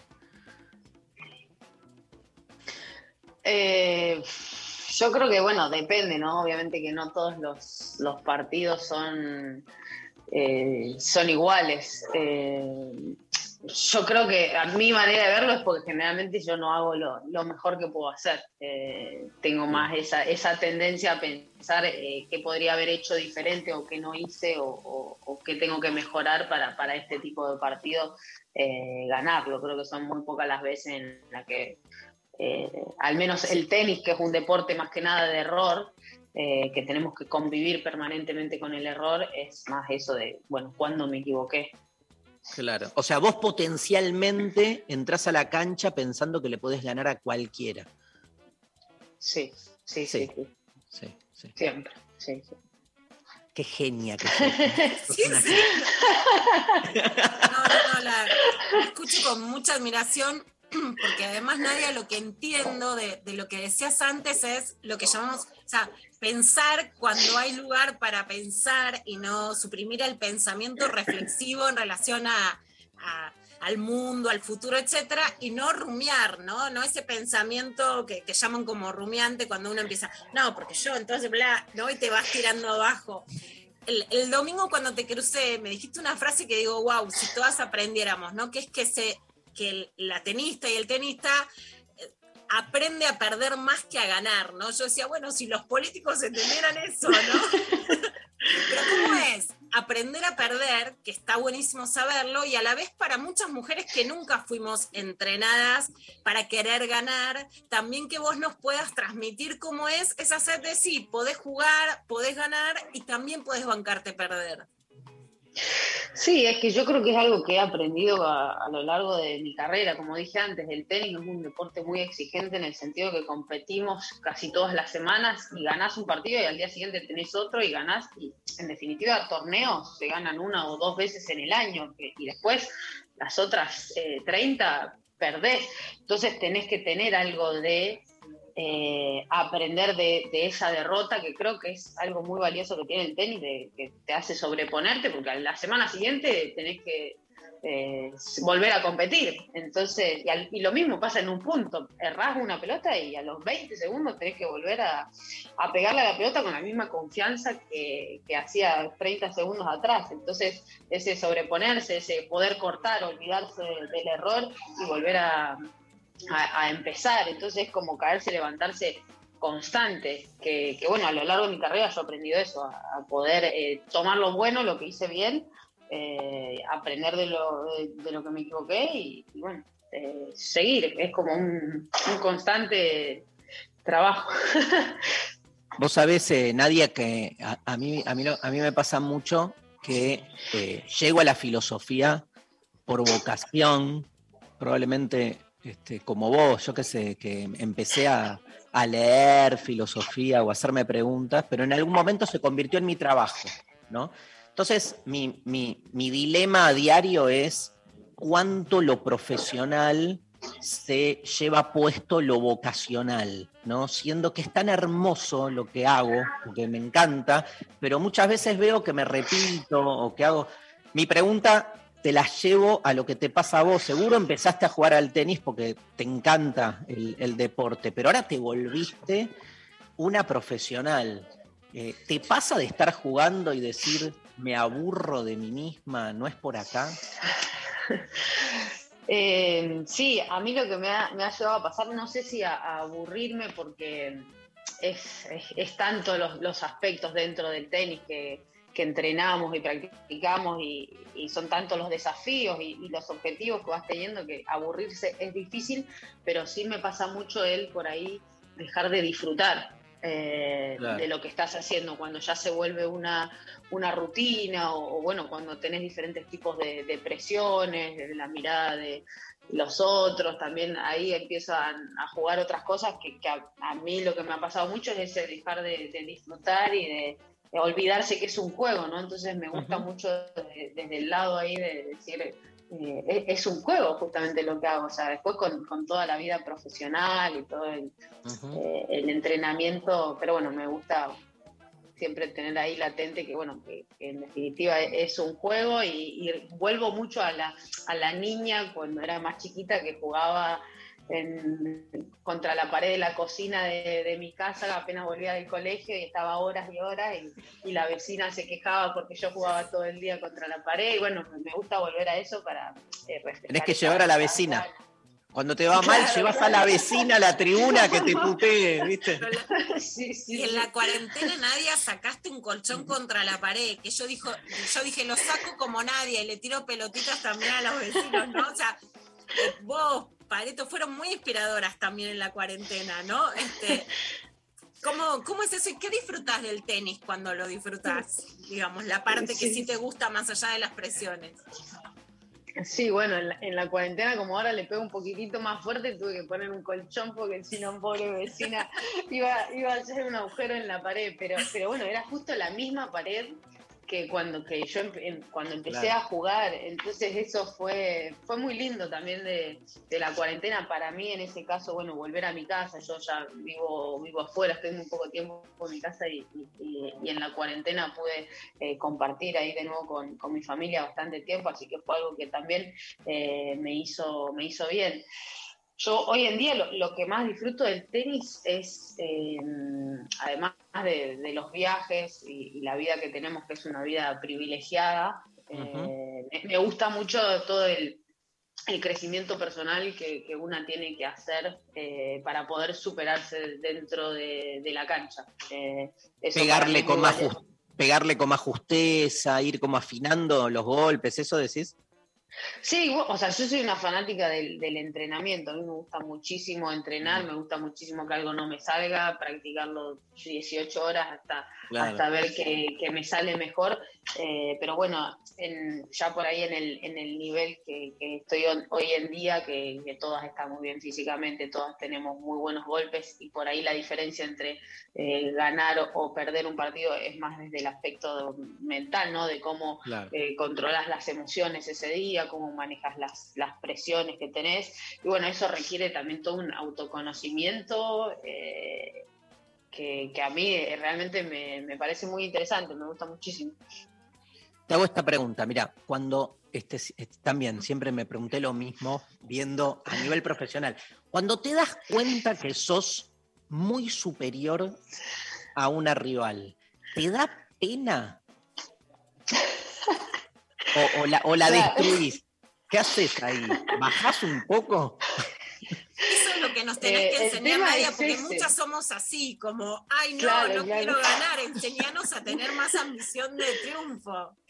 Claro, no, el- bueno, es que ahí el, el tenis es o, o ganás o perdés, no se puede empatar. Entonces, en la medida que a mí se me viene un pensamiento que se me ha venido así como decís, eh, soy, soy muy superior o soy muy inferior, el lo coso es, eh, lo que se te viene a la cabeza a mí es, eh, no estás pensando lo que tenés que pensar para ganar, o sea, lo único que una tiene que pensar para ganar es dónde poner la derecha, dónde eh, pe- pegás el revés, a dónde sacás, a dónde volvés, o sea, muy en, el, lo práctico que es en el, en el hacer cualquier otro tipo de pensamiento que lo loco es que se te van a venir y se te van a venir esos Obvio. y millones más. El tema es, bueno, o sea, se me vino este pensamiento, eh, bueno, lo- No está bien, pero digo, sabés que sos Sí. infinitamente superior. ¿Le tirás un drop, tipo la gastás, así como para. No, no, No. No, no, no. ¿Viste en el fútbol el- canchereo? Sí, pero yo no. Claro. Sí, sí, no, no, no. yo En no, tenis no. Vos no. Claro, yo no. En tenis se- seguramente que, que alguien lo hace, pero a mí hay- no, no, eso me te iba a sale. mí preguntar. me gusta, me gusta si, si me siento superior a arrasar. O sea, tengo la posibilidad Claro. de ganar 6-0, 6-0, gano 6-0. Vas, vas. Y hay jugadoras como más cancheras, así que más de bullying, más de gastar. Eh, Sin dar nombres, ¿eh? No, no, no. Pero. Sí, yo creo que, que sí, que sí. Hay, hay jugadoras por ahí que, que les gusta más hacer así por ahí un, tenis un poco más, más vistoso, que a la vez también juegan con el, con el público, eso sí que creo que, que lo hay. Tribuneras. Sí. Lula. Nadia, bueno, en la, en la Argentina en los últimos años, digamos, el, de hecho, ¿no? Yo siempre digo que el pedido de las nenas, de las más chicas, ha sido de lo que yo llamo la revolución de las hijas, jugar en el recreo, jugar al fútbol, el pedido del deporte, ¿no? Me pasé a ir a las escuelas, ¿qué querían las pibas? Yo también quiero jugar, ¿no? En la Villa 31 acompañé mucho a Mónica Santino, que los varones no dejaban jugar al fútbol, iban las madres, las nenas, y ahora quieren digamos, botines como regalo. Más allá de toda la profesionalización del fútbol que ha crecido tanto y estamos tan contentas, es realmente una demanda de los últimos años poder jugar, ¿no? Y hay muchas mujeres a las que por chicas o por grandes o por gordas o porque ya somos más maduras, te dicen vos no podés. ¿Cómo, cómo es el aliento para vos para que puedan jugar a muchas otras cosas también, pero al tenis, que bueno, que es un deporte tan lindo, que te desquita, que te hace correr, que, se- que te sentís plena, que te descargas, que bueno, para mí es una felicidad total. Sí, sí, yo creo que es, eh, es muy importante la, la realización de, de- algún deporte. O sea, yo eso, como de tan chiquita, eh, vengo con esto, a veces se me hace difícil imaginarme eso sin, sin deporte, pero creo que el deporte tiene eso que nos enseña tantas cosas eh, a nivel de, de- valores, de, superación. eh, que, que- que es muy es muy lindo, es muy, creo que es muy, importante. eh, y sobre todo, bueno, sin lo que vos decís, Lu, de, que a veces me pasa a mí cuando uno ya es profesional, el, el seguir jugando, el seguir disfrutando y gozando de lo que, de la actividad que, que estás haciendo.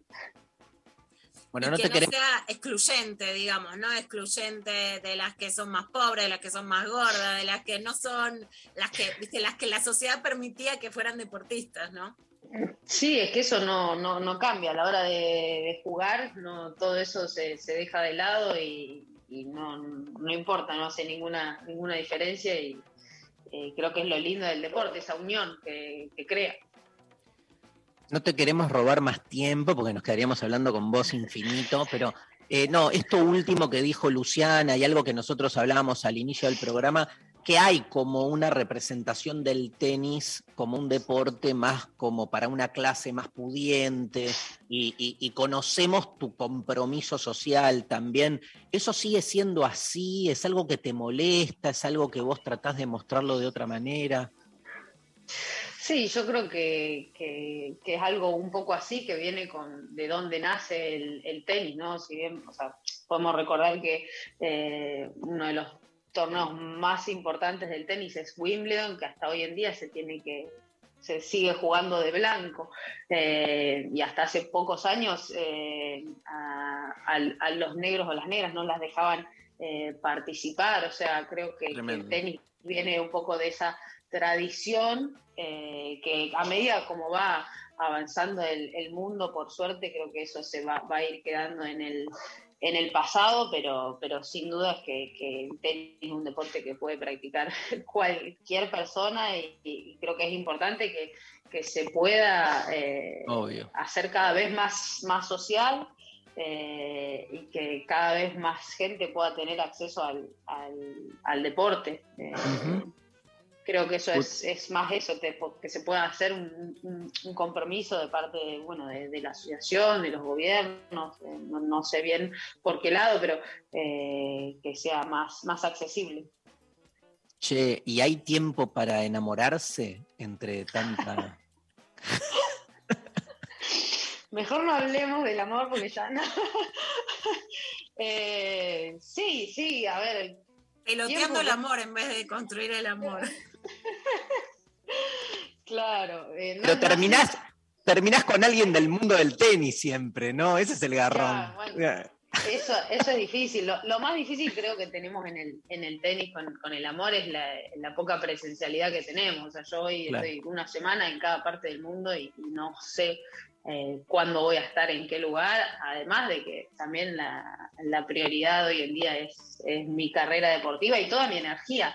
Eh, creo que, que también para el amor se necesita ese, ese compromiso que, que- que, bueno, por ahí hoy lo tengo con, con mi carrera. Te hago una pregunta que te- de las que le gustan a Luciana Pecker. No soy yo, ¿eh? me las pasó Pecker.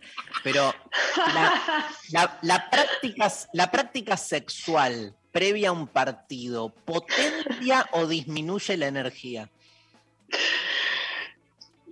Bueno, voy a, contestar por mí. Para mí siempre la, potencia. O sea, eh, por ahí me- Para mí siempre que, que lo potencia y, y potencia también otras, otras cosas. eh, desde, desde la cabeza, eh, el cuerpo, todo. Eh, creo que el, el amor y eso siempre lo, lo potencia. ¿Qué onda, Pecker? La amamos. No, me, pararía de pie, me pararía de pie. Hay una frase que digo, en el sexo y en el tenis se puede gritar, es toda la liberación que necesitamos las mujeres. ¿Dónde podemos gritar? En una marcha, en el tenis y en la cama. Bueno, vamos a todo. Nadia, ¿dónde te vamos a poder ver para gritar el Nadia de corazón que te queremos gritar y alentar? Ahí vamos a estar con Darío, que dentro de poquito vas a jugar en, en Argentina. Sí, bueno, para, para principios de mes, la primera semana de noviembre, va a haber un, un torneo muy importante, un torneo WTA que hace muchísimos años no, no se hace un, un torneo de esa magnitud en Argentina, así que mirá, estoy muy contenta que, vamos a poder tener un torneo así importante. Eh, se va a jugar en el Buenos Aires Lawn Tennis Club la, primera semana de noviembre. Nadia, te agradecemos muchísimo, ¿eh? un placer para nosotros, para mí conocerte así, eh, habíamos, nos habíamos tuiteado, pero la verdad que... Y te agradezco siempre todas tus palabras hermosas sobre mi laburo, la verdad que, este, nada, agradecerte, porque sos grosa y muy generosa, así que este, gracias. No, por favor, el agradecimiento también es, es mío para, para vos, Darío, para vos, Lu, también, que, eh, que lo- los admiro muchísimo. Como decíamos antes, para mí es, es un, un placer que el tenis me pueda llegar a, a estos lugares, ¿no? Que, que yo desde muy chiquita eh, lo- los admiro y, y jamás hubiese imaginado esta, esta conexión, así que para mí un, un placer y gracias a ustedes también por, por el espacio. Ay, mira, está llorando la Pecker. Está llorando en serio.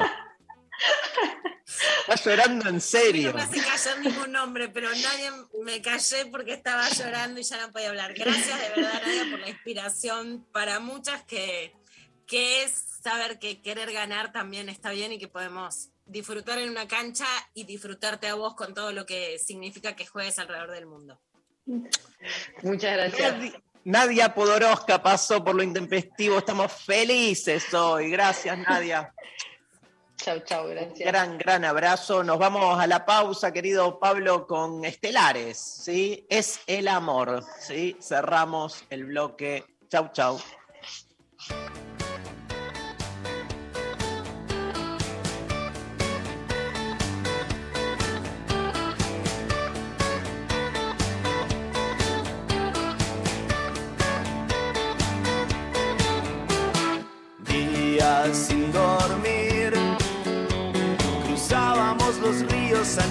Los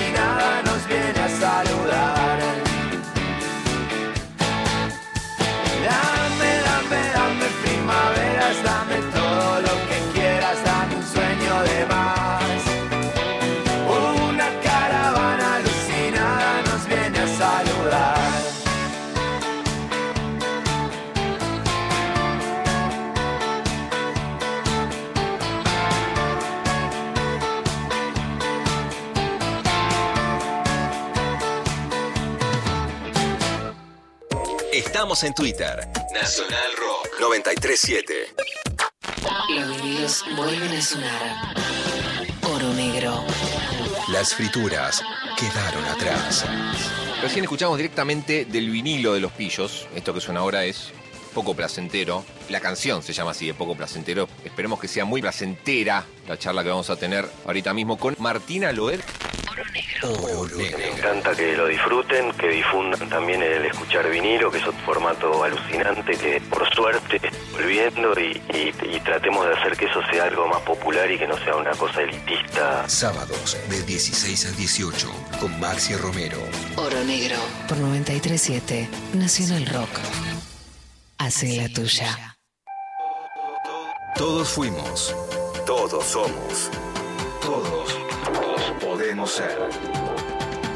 Si salís en grupo, designen un conductor o una conductora para que no beba ni consuma sustancias esa noche y todos puedan disfrutar y llegar a casa sanos y salvos. Soy Diego Molina de Conduciendo Conciencia para Nacional Rock. Yo me comprometo con la vida. Maga con Tomás Rebos. Ahora también por Twitch. Hay cosas que todos nosotros pensamos que llevamos adentro y que no lo podemos decir. Nacional Rock 937. Que necesitamos a alguien que lo diga por nosotros, incluso para putearlo, ¿eh? 11 39 39 88 88. Nacional Rock. Hasta las 13 estás escuchando Lo Intempestivo. Con Darío Stanraiver. Luciana Pecker. Y María Stanraiver. Nos llegó por WhatsApp. Hola, hermoses. Con o sin consigna, les seguiremos escribiendo y escuchando siempre porque nos regalan todos los días el mejor programa mañanero. Gracias y aguante el Dream Team Intempes. El Dream Team somos nosotros. Todes. Luciana, María, Darío y Nadia Podoroska. ¿Qué onda, Lula? ¿Estás emocionadísima? Estoy emocionadísima. Me emociona muchísimo. ¿Pero por qué? Porque ¿Qué fibra? ¿Qué fibra toca? Quiero saber. me emociona de verdad el Sí. alcance popular que tenés y lo que generás en la gente. Y lo sabes que me emociona cuando te regalan un café, un cafetero en la calle, un pibe, y cuando pasa con Nadia Podoroska. O sea, me emociona como la, eh, digamos, como vos transmitís y como la gente recibe. ¿no? Decodifica la posibilidad de pensar. Me emociona muchísimo que haya una deportista de este nivel que, no sé, el lugar común dice que represente la Argentina. Yo creo que es que viene a arengarnos a las argentinas y que a diferencia tal vez de otros momentos históricos en donde la ídola marcaba la diferencia con lo que podíamos hacer las demás, ahora siento que tracciona que podamos unirnos en algo que vos haces mucho hincapié, Dari, que es entre cuerpo y mente, ¿no? Y también me gusta mucho esto que dice Nadia, de que la mente no te juegue en contra, porque hasta ahora era la inteligencia. De hecho, estuve pensando mucho en esta frase como de, bueno, estar en el aquí y el ahora. Yo creo que está bueno, por ejemplo, vos tenés que jugar un partido o jugar. Bueno, tenés que estar en el aquí y ahora. Ahora, tenés que pensar en política. Tenés que pensar más allá del aquí y el ahora. O sea, una misma frase políticamente puede ser reaccionaria, porque si no pensás en futuro, te volvés egoísta. Termina siendo muy liberal esa frase. Pero si tenés que hacer cosas, pensar en el aquí y ahora. Entonces, me parece para las mujeres que fuimos, yo de chica, ponele, hacía la vertical, no, no me salía la vertical, la profesora de educación física me mandaba a marzo, fue mi mayor trauma. Poder disfrutar ahora de, de una parte del deporte es algo que mujeres como Nadia inspiran, es algo que ganamos. Y es que te enseñen también a querer ganar, ¿no? Algo que no todas supimos. Una idolatría distinta, digamos, porque no es este, el, el lugar común de los ídolos, este, todo lo contrario, desde este tipo de, de filosofía que maneja ella, ni hablar su sencillez, yo qué sé, y no es una cuestión de edad, puedes tener 24 años y ya ser choto. Sí. Nada, porque uno dice, bueno, Sí, es sí, joven. súper. sí, Re. Este, es eh, nada, su, su laburo, su historia. Estamos como en presencia de alguien que viene de otro palo y eso también convoca mucho, ¿no? Este, eh, genera mucha transferencia, por lo menos a nosotros que que, somos quienes somos, digamos. Esto que dice Luciana, que a ella la emociona de, de Nadia por cómo es Luciana también. ¿no? Entonces, este, nunca pensamos que alguien eh, que triunfa en el deporte y sobre todo en un deporte tradicional como el tenis pueda tener esa forma de la subjetividad. Eso es lo, lo- lo increíble. Te, te- te da un amor, ¿no? Te da un amor que hable así, que esté, este, que sea tan consciente de- de- de- del mundo en el que vivimos, con compromiso social, pero también con su parte, digamos, más propia, que sea alguien tan consciente del trabajo propio de, de, digamos, de su propia identidad, de su propia existencia.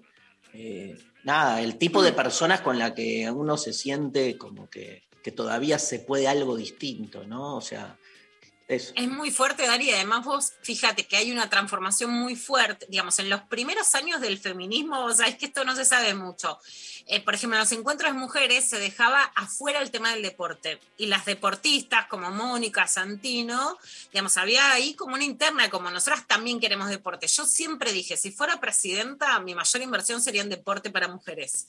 Eso de una, ¿no? Después, por ejemplo, en el encuentro de Mar del Plata se empieza a jugar al fútbol, al básquet, se empieza a incluir esa agenda, pero es una agenda dentro del feminismo muy reciente y dentro del deporte en Argentina también. Vos fíjate que Pau Pareto se retira ahora de los Juegos Olímpicos, aplaudí y dice, pero sí perdí. Sin embargo, es una figura. El fútbol se ha profesionalizado, tenemos grandes eh, lideresas y jugadoras, pero no, es que hay una figura que resalte como, digamos, internacionalmente en un puesto tan alto. O sea, sin ninguna duda, hoy Nadia Podoroska es la figura femenina más fuerte en el deporte internacional. Entonces, viene a convalidar también un movimiento de mujeres en el deporte muy grande, pero que está en un momento en el que cuesta también que haya figuras emblemáticas. Y la construcción se hace con cambios sociales colectivos, pero también con figuras representativas que puedan mostrar ese se puede. Llegó un mensaje que dice, chicos, lloré y quiero abrazar fuerte a Lu. No. Luciana, te abrazo. Yo también te quiero abrazar mucho. Ay, yo también. Ay, hermosa, Rubí. Estoy haciendo señas de- Te voy a llevar a jugar abrazo. al tenis. María. Dale, estoy. Me, siempre quise, pero bueno. Ya, ya te fecha. Estoy a tiempo, estoy a tiempo. Bueno, nos vamos. Sí. Nos vamos, nos vemos mañana. Este, gracias a todo el equipo. eh, Pablo González, Evangelina Díaz, Lali Rombolá, Mariana Collante. Gracias al Chino y a Nazarena. Gracias a todo el mundo. ¿Con qué nos vamos? Eh, ¿Con qué nos vamos? ¿Con un- los abuelos? Sí, no sé. ¿Te Ah, gusta? La habías creí que ya estaba. No, a ver, espera. Tengo un montón de canciones. Yo iría, digamos, dedicado a mi amigo Pablo González con The Clash. The Clash. The Magnificent Seven. The Clash. Loco, a romper todo. Aguante lo intempestivo. Aguante Nadia. Aguante todo.